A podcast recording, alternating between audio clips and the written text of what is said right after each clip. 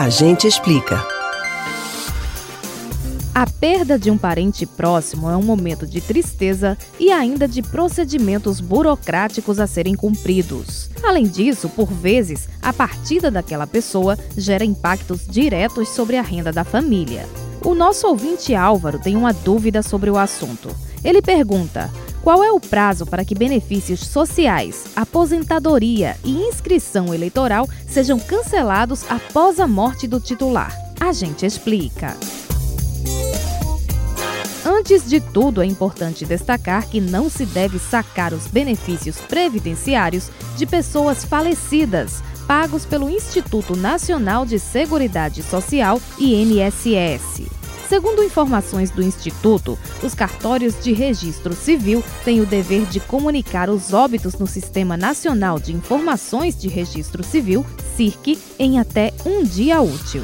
Se não houver serviço de internet no local, o prazo é de até cinco dias úteis. Esses dados estão entre os mecanismos de controle do INSS para encerrar benefícios mas há algumas situações em que o valor pode chegar à conta do segurado que tenha falecido. Uma delas é quando o óbito acontece enquanto o pagamento do mês seguinte está sendo processado e não dá tempo de bloquear o repasse. Outra possibilidade é o segurado falecer antes de sacar o dinheiro do mês.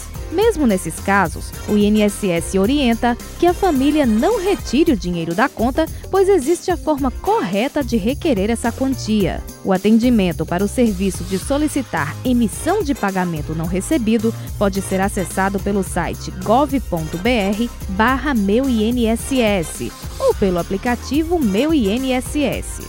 Para dúvidas, fica disponível o telefone 135 também são os cartórios de registro civil que informam a Justiça Eleitoral sobre falecimentos.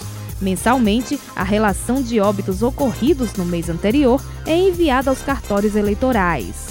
Depois desse comunicado, os títulos dos eleitores falecidos são cancelados em até 10 dias.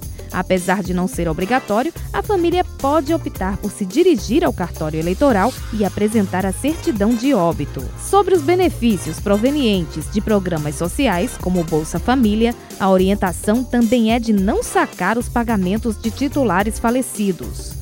De acordo com informações do Ministério Público Federal, a família deve procurar a prefeitura para comunicar sobre o óbito e atualizar o cadastro. Se o núcleo familiar fizer jus ao benefício, outro integrante passará a ser o titular. Casos em que os titulares já falecidos aparecem como sacadores do pagamento podem virar alvos de investigação por parte do Ministério Público, com possíveis visitas da Prefeitura à residência em questão para averiguar a situação. Você pode ouvir novamente o conteúdo deste ou outros A Gente Explica no site da Rádio Jornal ou nos principais aplicativos de podcast: Spotify, Deezer, Google e Apple Podcasts. Betânia Ribeiro para o Rádio Livre.